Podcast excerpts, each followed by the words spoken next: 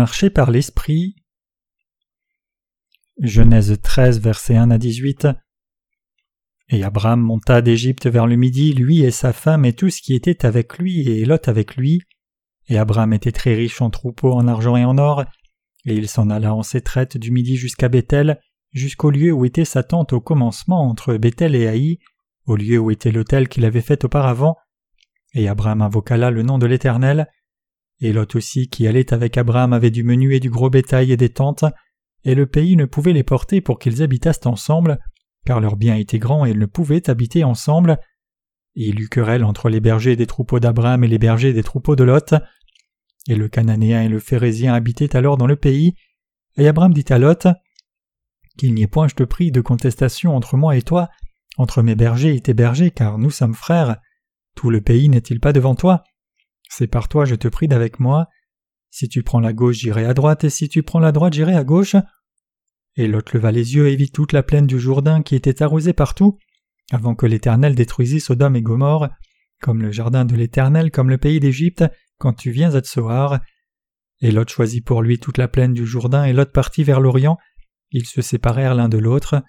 Abraham habita dans le pays de Canaan, et Lot habita dans les villes de la plaine, et dressa ses tentes jusqu'à Sodome. Or les hommes de Sodome étaient méchants et grands pécheurs devant l'Éternel, et l'Éternel dit à Abraham après que Lot se fut séparé de lui Lève tes yeux, regarde du lieu où tu es, vers le nord, le midi, vers l'orient, vers l'occident, car tout le pays que tu vois je te le donnerai, et à ta semence pour toujours, et je ferai que ta semence sera comme la poussière de la terre, en sorte que si quelqu'un peut compter la poussière de la terre, ta semence aussi sera comptée. Lève-toi, promène-toi dans le pays en long et en large, car je te le donnerai. Et Abraham leva ses tentes et vint et habita auprès des chaînes de Mamré qui sont à Hébron, et il bâtit là un autel à l'Éternel. Abraham est devenu riche grâce à sa femme. Selon la lecture des Écritures d'aujourd'hui, Abraham était très riche en troupeaux, en argent et en or quand il a quitté l'Égypte. Sa famille avait beaucoup de possessions. Abraham a pu obtenir toutes ses possessions grâce à sa femme Sarah. L'histoire de la façon dont il a obtenu cette grande richesse est celle-ci. Quand le roi égyptien a voulu prendre Sarah pour femme à cause de sa beauté, Abraham a eu peur pour sa propre vie et a dit Elle n'est pas ma femme mais ma sœur, tu peux la prendre. Donc Abraham a vendu sa femme au roi égyptien. Sur approbation d'Abraham, le roi l'a amenée dans son palais avec l'intention de l'épouser, mais Dieu est intervenu et a envoyé une plaie sur Pharaon et sa maison. Dieu a probablement fait venir sur Pharaon une plaie énormément grande. Cela a troublé Pharaon, et il s'est retourné vers Abraham en disant Pourquoi m'as-tu trompé? Dépêche-toi de reprendre ta femme. Nous étions tous prêts d'être entièrement détruits par cette situation, et il a laissé la femme d'Abraham partir. Donc Pharaon a donné à Abraham beaucoup de possessions afin d'apaiser Dieu. Dans une situation périlleuse comme celle-ci, Dieu a gardé Sarah et l'a ramenée vers Abraham. Finalement, Abraham a récupéré sa femme sans qu'on y ait touché, et en plus il a reçu beaucoup de possessions avec sa femme au moyen de la grâce de Dieu. À l'époque, Abraham et Lot élevaient du bétail. À cause de la croissance soudaine de ses possessions et du nombre de brebis, ils n'avaient plus assez de place pour coexister. Le pays de Palestine n'était pas adapté à l'élevage des troupeaux et au pâturage. Alors que des pays avec de vastes plaines comme les USA et l'Australie peuvent avoir de grands troupeaux de bétail, comme des brebis et des boucs, qui peuvent errer sur des terres pleines d'herbes, la Palestine n'avait pas ce luxe. Il y avait beaucoup de déserts et montagnes où pas un seul brin d'herbe ne se trouvait. Imaginez comment cela aurait été si Abraham et Lot devaient élever les troupeaux dans une telle pâture bondée et éparse. Ils ne pouvaient pas élever et nourrir toutes les brebis à un seul endroit. Après qu'ils soient devenus riches, un conflit est apparu entre Abraham et Lot. Finalement, le conflit est apparu entre eux. Les bergers du troupeau d'Abraham et les bergers de Lot commençaient à se battre pour le terrain. Les bergers d'Abraham ont dit N'est-ce pas notre droit de nourrir d'abord les troupeaux de l'oncle avant ceux du neveu? Et les bergers de Lot ont réagi alors Quand avons-nous parlé de l'ordre dans la famille pour nourrir le bétail? Abraham et Lot ont entendu parler de ce conflit. Quand Abraham a découvert ce conflit sérieux, il est allé vers son neveu Lot. Il a pu voir que son neveu était obsédé par toutes ses possessions, y compris l'élevage. Donc Abraham a fait une suggestion à Lot. Fils, ne nous disputons pas pour cela. Tu es mon neveu et tu es venu avec moi jusqu'à présent depuis chez toi, alors quelle est la raison de ce combat? Si tu vas à gauche, j'irai à droite, et si tu vas à droite, j'irai à gauche. Donc Lot a choisi le pays de Sodome où c'était bien arrosé et vert partout. Pourquoi a-t-il choisi de descendre à Sodome? À l'époque Sodome était un pays très fertile. La Bible dit qu'avant que le Seigneur n'ait détruit Sodome et Gomorre, les plaines du Jourdain étaient bien arrosées de partout et c'était comme le jardin du Seigneur.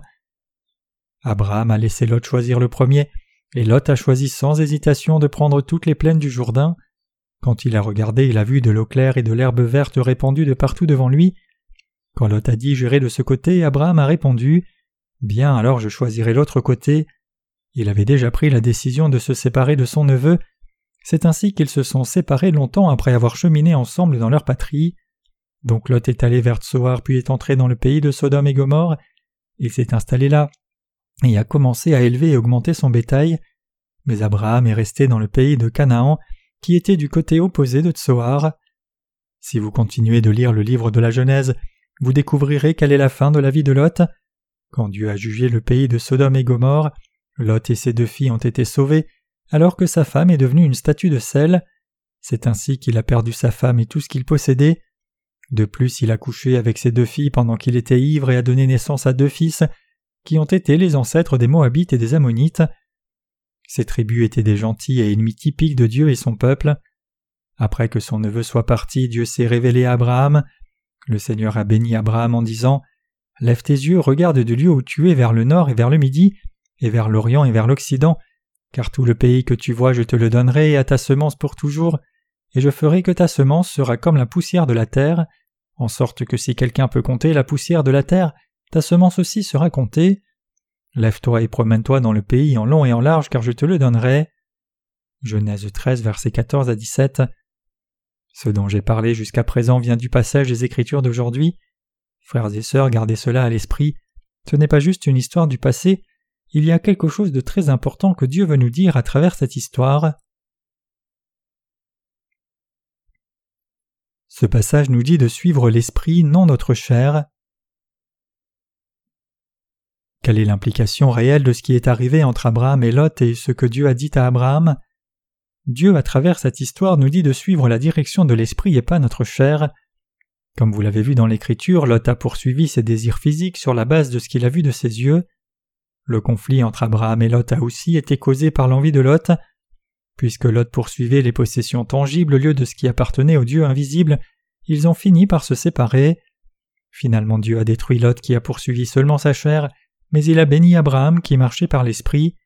Ce passage nous montre clairement comment ceux qui suivent l'Esprit sont très différents de ceux qui suivent les désirs charnels du monde.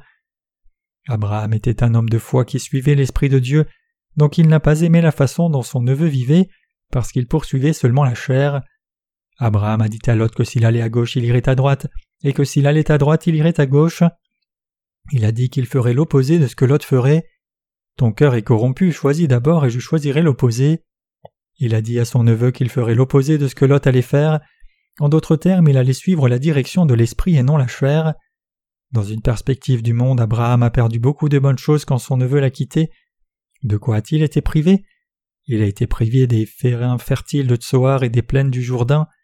Ne connaissez-vous pas tous le Jourdain? Les terres le long des rives avaient de verts pâturages. C'était l'endroit parfait pour élever et nourrir le bétail.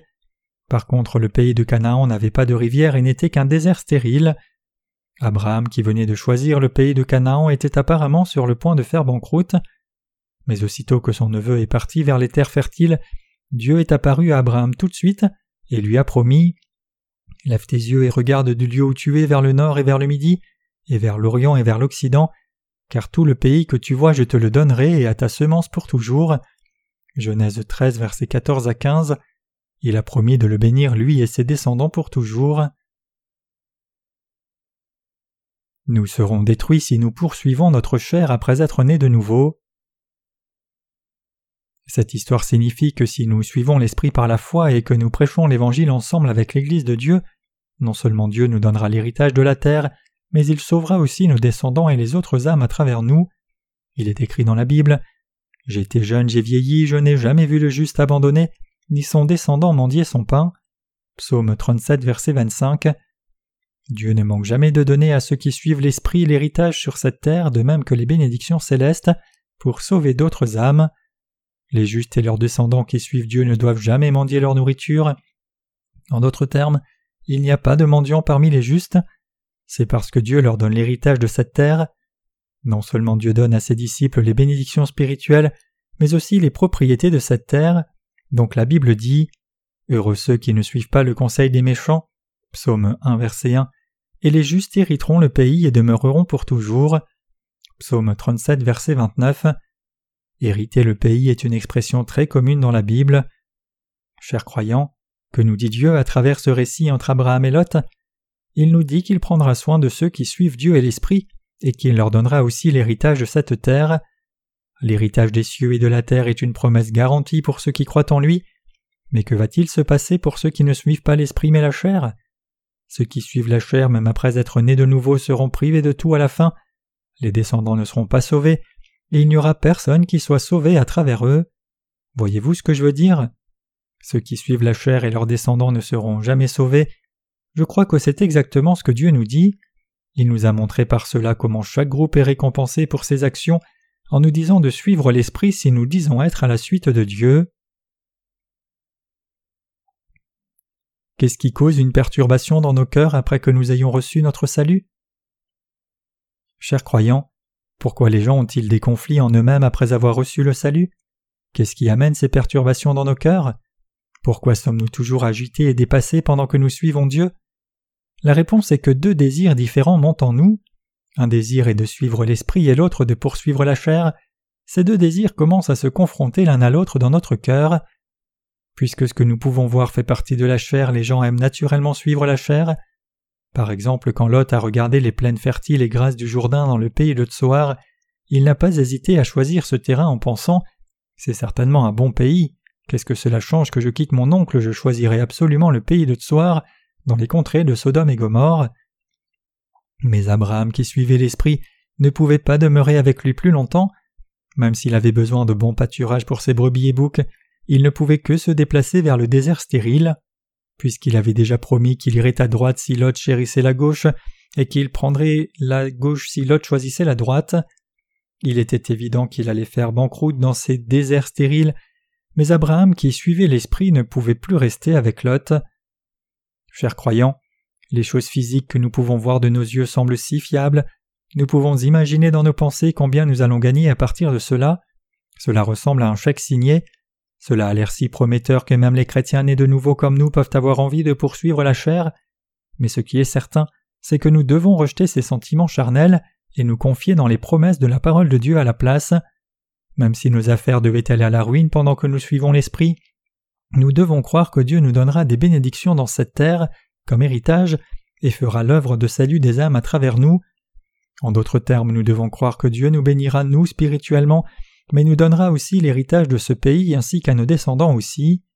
Dieu prend soin de nous fidèlement et nous donne toutes les bénédictions, au point que suivre l'Esprit apporte des parties de ce pays et la vraie richesse de ce monde, ainsi que l'abondance des bénédictions spirituelles. Dieu n'abandonne pas ceux qui vivent pour l'Évangile et travaillent avec son Église, c'est la promesse absolue de Dieu. Nous ne devrions pas considérer ce qui est arrivé à Abraham et Lot juste comme un événement historique. Abraham est devenu un homme de grande richesse en suivant Dieu et le Saint-Esprit, et ses descendants ont aussi pu occuper un bon pays. Tous ceux qui résident actuellement dans le pays de Canaan sont aussi des descendants d'Abraham. Tout le pays que tu vois, je te le donnerai et à ta semence pour toujours. Genèse 13, verset 15. Et les descendants d'Abraham ont occupé le pays d'Israël. Comme vous le savez sans doute, les Israélites ont réclamé leur pays qu'ils avaient perdu pendant environ 1900 ans. La promesse de Dieu qui disait Promène-toi dans le pays en long et en large car je te le donnerai. Genèse 13, verset 17 a été accomplie à ce moment-là. Nous devons avoir une réponse absolue à la question de savoir qui va prospérer celui qui suit l'esprit ou qui suit la chair. La Bible nous dit qu'Abraham qui suivait l'esprit est devenu plus prospère que Lot qui suivait la chair. Abraham représente tous les gens qui suivent l'esprit et la parole de Dieu, même s'ils sont invisibles. Nous devrions poursuivre l'esprit en dépit du fait que nous vivions dans la chair. Même ceux qui sont nés de nouveau ont deux pensées différentes, l'une est comme Lot et l'autre est comme Abraham. Ces deux pensées se confrontent l'une à l'autre dans nos cœurs. Tout comme Abraham et Lot se sont confrontés l'un à l'autre, ces deux pensées se combattent l'une l'autre dans nos cœurs. Comment puis-je vivre? Que dois-je manger? De quoi me vêtir? Si je vais à l'église, je ne peux pas faire ceci ou cela. Je perds ceci et cela. Pour ne pas mentionner la perte physique, je gaspille aussi du temps. Puisque j'ai déjà reçu mon salut, je ne vais plus à l'église, mais à la place je gagne de l'argent diligemment pour économiser pour le futur. Ces pensées mondaines montent dans nos cœurs. Cependant, dans des moments comme cela, nous devons faire attention à ce que Dieu dit à ce propos. Dieu a dit clairement qu'il nous donnerait l'héritage de cette terre et sauverait les descendants de ceux qui le suivent. Nous devons nous rappeler de cette parole de Dieu et nous y tenir fermement. Lorsque ces désirs charnels de poursuivre la chair arrivent, nous devons les rejeter et plutôt suivre la direction de l'esprit. Chers croyants, même si nous vivons dans le corps de chair, nous devons poursuivre l'esprit et chercher ceux qui plaît à Dieu. En d'autres termes, nous devons poursuivre l'œuvre qui nous unit à l'Église et son évangile. Quand nous investissons notre temps et argent dans la diffusion de l'Évangile, Dieu nous bénit et nous aide pour le reste de notre vie. Le Dieu Tout-Puissant garantit une telle vie bénie, il nous protège. Croyez-vous cela? Ce n'est pas quelque chose que nous pouvons accomplir par nos propres efforts, seul Dieu peut faire cela. Ce matin j'ai reçu un appel téléphonique du frère Anguian. Il m'a dit que le frère Gang Suk Chim, qui n'a pas fréquenté l'église depuis pas mal de temps, a décidé de revenir à l'église. Frère Anguian a dit Évangéliste Park s'est précipité pour aller le voir, va rapidement le ramener à l'église. Maintenant il reprend ses esprits. Frère Chim est un homme d'affaires tout comme frère Anne, mais il râlait et se plaignait tout le temps. Sa maison est pleine de bouteilles de liqueur vides. Certaines bouteilles de liqueur sont enveloppées dans des sacs de plastique noir et posées au coin de sa chambre. Quand je les vois, je prétends ne pas voir les liqueurs. Boire en soi n'est pas problématique parce que c'est correct de boire une fois de temps en temps même si vous venez à l'église. Cependant, son excuse pour manquer les cultes de l'Église était qu'il ne pouvait pas gagner d'argent quand il fréquentait chaque culte ou réunion de l'Église. Il disait qu'il souffrait une grande perte en venant à l'Église. Il disait qu'il survivait tout juste et qu'il ne pouvait pas gérer sa vie s'il fréquentait l'Église régulièrement. Frères et sœurs, je peux vous garantir ceci. S'il avait marché par l'Esprit avec l'Église, Dieu l'aurait aidé sans faute. Ce n'est pas mon opinion personnelle, je peux vous dire cela par la foi dans la parole de Dieu. Nous devons premièrement être unis à Dieu. Il est dit Cherchez premièrement le royaume de Dieu et sa justice. En tant que sauvés, nous devons faire notre travail correctement avant quoi que ce soit et chercher l'aide de Dieu pour nos faiblesses. Alors Dieu nous aidera même dans les plus petites choses, il nous aidera en tout temps. J'étais désolé pour lui quand il a dit qu'il ne pouvait pas venir à l'église parce qu'il ne pouvait pas gagner d'argent. Mais tout ira bien pour lui une fois qu'il s'unira à l'église de Dieu mais il pense que je dis cela seulement en tant que pasteur pour le faire venir dans mon Église. Il pense à mon exhortation et considère que c'est une manipulation de pasteur, mais je promets à Dieu que ce n'était pas cela. Je ne conduirai personne vers l'Église de Dieu si cette personne devait être ruinée par conséquent. Si j'amenais quelqu'un à Christ et que quelque chose périssait par conséquent, qui prendrait ce risque? Pourquoi un ministre ferait-il quelque chose de pareil? Si vous étiez dirigeant d'une Église, feriez-vous cela à votre assemblée? Si vous saviez la personne que vous conduisez à Christ allait périr, conduiriez-vous cette personne à Christ? Nous ne sommes certainement pas les serviteurs de Satan, nous conduisons les gens parce que Dieu a promis qu'il ferait prospérer ceux qui suivent son esprit. Les gens vivent par les bénédictions de Dieu. Nous ne vivons pas de pain seulement, mais vivons de toute parole qui sort de la bouche de Dieu. Vous et moi ne vivons pas seulement d'argent, mais aussi des bénédictions de Dieu, vous me comprenez? D'un point de vue mondain, Abraham, qui n'avait pas de terre fertile comme Lot, semblait prendre le chemin où il allait périr. Si Dieu ne l'avait pas béni, son bétail et son troupeau seraient tous morts et Abraham aurait aussi péri. Au lieu de cela, la Bible nous dit que Lot a fait banqueroute alors qu'Abraham est devenu un homme aux grandes richesses. Non seulement Abraham, mais aussi son fils Isaac était un homme de grande richesse. Il avait beaucoup de brebis et 318 serviteurs. Genèse 14, verset 14. Si vous faites le calcul, Abraham n'était pas seulement un homme riche, Combien avait-il de brebis? Combien coûte un bouc? Cela a coûté 200 dollars au plus de nos jours. Alors s'il avait mille boucs, il vaudrait 200 000 dollars en dehors du reste du bétail. En ces temps, les gens qui élevaient du bétail étaient loin d'être pauvres. En calculant l'argent d'un troupeau de milliers de brebis, ils étaient riches à un point inimaginable. Chers frères et sœurs, nous sommes sauvés et nous suivons Dieu en vivant. Pour ceux d'entre nous qui ont reçu le salut, comment recevoir les bénédictions de Dieu est la question la plus importante. Et la réponse est de marcher par l'Esprit. Nous devons suivre l'Esprit. Si nous ne suivons pas l'Esprit mais plutôt la chair, nous serons considérés comme semblables à Lot. Au commencement, ceux qui poursuivent la chair peuvent avoir l'air de réussir. Cependant, ils perdront tout à la fin. Qui est notre berger? C'est Jésus-Christ. Les troupeaux ont besoin d'être guidés et protégés par leurs bergers. Nous pouvons apprendre comment suivre l'Esprit et travailler avec l'Église de Dieu, et prier Dieu en venant régulièrement à l'Église. Même ceux qui sont sauvés ne peuvent maintenir cette vie de foi authentique s'ils ne fréquentent pas l'Église de Dieu, mais sont plutôt en communion avec les gens de ce monde. Ils oublieront ce en quoi la foi authentique consiste. Les gens apprendront davantage sur la foi quand ils fréquentent l'Église de Dieu. Alors, que devrions-nous suivre? Même s'il n'est pas tangible ni visible, nous devons néanmoins suivre l'Esprit et non la chair. Je vous dis de nouveau que nous devons suivre l'Esprit et non la chair. Si vous et moi voulons être prospères, nous devons marcher par l'Esprit. Nous devons aussi découvrir ce qui plaît au Seigneur, ce que Dieu attend de nous, comme la direction de Dieu est révélée, et ce que Dieu veut que son Église fasse. Quand nous comprenons toutes ces choses et servons Dieu en étant unis à son Église, Dieu nous aidera en tout et déversera ses bénédictions sur nous.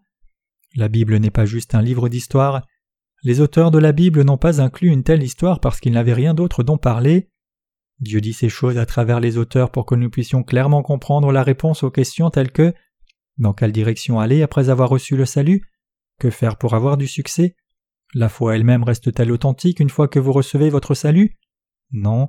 Si nous continuons de suivre les désirs de la chair, notre foi devient de plus en plus faible, et la volonté de Dieu n'est pas claire pour nous. Regardons à nous-mêmes. Vous ne saviez rien quand vous étiez en dehors de l'Église, n'est-ce pas? Mais quand nous avons commencé à demeurer dans l'Église, nous avons connu Dieu et cru en lui, et commencé à grandir comme le peuple de foi, qui peut suivre l'Esprit de Dieu de tout cœur. Alors que nous fréquentons l'Église de Dieu, nous apprenons davantage sur la foi, l'Esprit et la chair. Alors que nous fréquentons l'Église régulièrement, nous découvrons la volonté de Dieu et réalisons que nous devons suivre le Saint-Esprit. Même quand nous vivons sur cette terre, nous pouvons expérimenter la protection et la main de secours de Dieu si nous suivons l'Esprit. Nous pouvons expérimenter toutes les bénédictions de Dieu, alors nous commencerons à comprendre ce en quoi la foi consiste réellement. Nous pouvons donner un conseil expérimenté aux plus jeunes chrétiens. Fais cela, mène une vie de foi de telle façon, sois uni à l'Église, marche par l'Esprit. Nous pouvons le faire seulement quand nous sommes unis à l'Église par la foi. Dieu bénit ceux qui sont attachés à son Église. Comme je l'ai dit au début de ce sermon, Abraham est devenu riche grâce à sa femme. Cela nous dit si clairement que les gens qui sont unis à l'Église peuvent être bénis. Tout comme Abraham est devenu riche à cause de sa femme Sarah, nous pouvons de même être bénis juste en étant unis à l'Église. Pour ne pas mentionner les bénédictions spirituelles, nous obtiendrons aussi les bénédictions physiques. Bien sûr, il peut sembler qu'il y ait beaucoup de choses que vous devez abandonner avant de commencer cette vie de foi. Évidemment, nous perdrons nos amis, membres de famille et davantage en vivant notre foi unie à son Église. Tout se passe comme cela au début. Cependant, quand nous apprenons à mener une vie authentique de foi en étant unis à l'Église, nous obtenons davantage que les choses que nous avons perdues, et dès lors nous vivrons une vie abondante qui continue de gagner. En d'autres termes, nous aurons davantage de gains que de pertes. Donc nous devons marcher par l'esprit et vivre par la foi. Ceux qui travaillent avec l'Église devraient se considérer comme extrêmement chanceux. Peu importe quelles sont vos circonstances, l'Église prie toujours pour vous. Prier d'un même accord dans l'Église a un pouvoir remarquable. Malheureusement, il y a beaucoup de gens qui sont aliénés du Seigneur et ne se sont pas unis à l'Église. Prions-nous pour ces gens Même si nous pensons que nous le devrions, ce n'est pas si facile de prier pour ces gens en réalité. Pour cette raison, ce sont toujours des étrangers pour nous. Une fois que certains quittent l'Église, ils sont exclus, et cela signifie qu'ils sont exclus de la bénédiction de Dieu. Ce n'est pas parce que nous le voulons, mais cela fait partie du plan de Dieu qu'ils soient exclus. Pourquoi Dieu ne bénit-il pas ceux qui ne travaillent pas pour lui? Même si Dieu les bénit, ils n'auront pas idée d'où la bénédiction vient. Chers croyants, je vous dis cela encore et encore, être unis à l'Église de Dieu après avoir reçu la rémission de vos péchés est vraiment une bénédiction de Dieu. Il y aura sans aucun doute des désirs mondains dans votre chair, mais une chose dont nous fragiles devrions toujours nous rappeler, c'est que nous devons être unis à l'Église, marcher par l'Esprit, et obéir à la parole de Dieu si nous voulons réellement prospérer. Si nous avons encore des problèmes en dépit d'avoir fait tout cela, alors nous devrions sincèrement porter le problème devant Dieu. Quand nous prions, nous pouvons découvrir quand Dieu nous aidera ou pas, c'est Dieu qui décide s'il veut nous aider ou pas. Notre travail est de faire de notre mieux dans la tâche qui nous est assignée. C'est pour cela que la Bible dit Cherchez premièrement le royaume de Dieu et sa justice. Cela signifie que nous devrions faire d'abord ce que l'Église veut que nous fassions. En d'autres termes, nous devons investir notre temps, notre cœur et notre argent premièrement dans la prédication de l'Évangile. C'est alors seulement que Dieu nous ajoutera toutes choses. C'est la promesse du Dieu Tout-Puissant. Donc si nous voulons être bénis, nous devons marcher par l'Esprit et obéir à la parole de Dieu dans son Église. Dans le royaume de Dieu il y a tant de choses qui sont différentes des affaires humaines. Ceux qui ont reçu la rémission des péchés et fréquentent chaque réunion de l'Église mèneront une vie de succès sur la terre, mais regardez ceux qui pensent toujours à tout dans une perspective mondaine et se plaignent Oh non, je ne peux pas vivre comme cela, je suis plus sage que les gens de l'Église, donc je ne vais pas fréquenter ces réunions-là, je vais seulement écouter les sermons du dimanche. Sont-ils vraiment plus sages que les saints fidèles qui fréquentent chaque réunion de l'Église de Dieu? Non. Une âme malsaine crée un corps malsain. Si vous avez quelques heures supplémentaires pour vous-même lorsque vous ne venez pas dans l'Église de Dieu, quelle différence faites-vous? Quand vous avez des heures en plus, les utilisez-vous pour de bonnes choses? Vous ne pouvez que gaspiller de l'argent dans ces heures de plus. Dans le pire des cas, certaines personnes pensent À quoi bon aller à l'église? Je lirai la Bible et essaierai de comprendre par moi-même, et mènerai une vie de foi par moi-même tout seul. Bien sûr, ils pensent qu'ils ne gaspillent rien, ni ne perdent rien car ils utilisent leur propre temps et argent pour eux-mêmes et non pour le Seigneur. Mais veuillez garder cela à l'esprit. Dieu ne donne jamais des bénédictions glorieuses aux gens comme cela. Les gens qui reçoivent la prospérité, la santé et la richesse sont ceux qui marchent par l'esprit. En suivant la chair, ne se souciant pas de l'esprit, vous subirez certainement la ruine physique. C'est une formule certaine que Dieu a faite. C'est une formule biblique et divine. Puisque vous et moi suivons bien la direction de l'esprit, je n'ai pas à entrer dans ces détails. Néanmoins, nous devons nous rappeler que Dieu comble nos besoins physiques de même que nos besoins spirituels quand nous marchons par l'esprit. Vous me comprenez? Croyez-vous cela? Je loue le Seigneur, je le loue et le remercie de nous avoir permis de mener une vie spirituelle et de nous avoir donné des leçons spirituelles.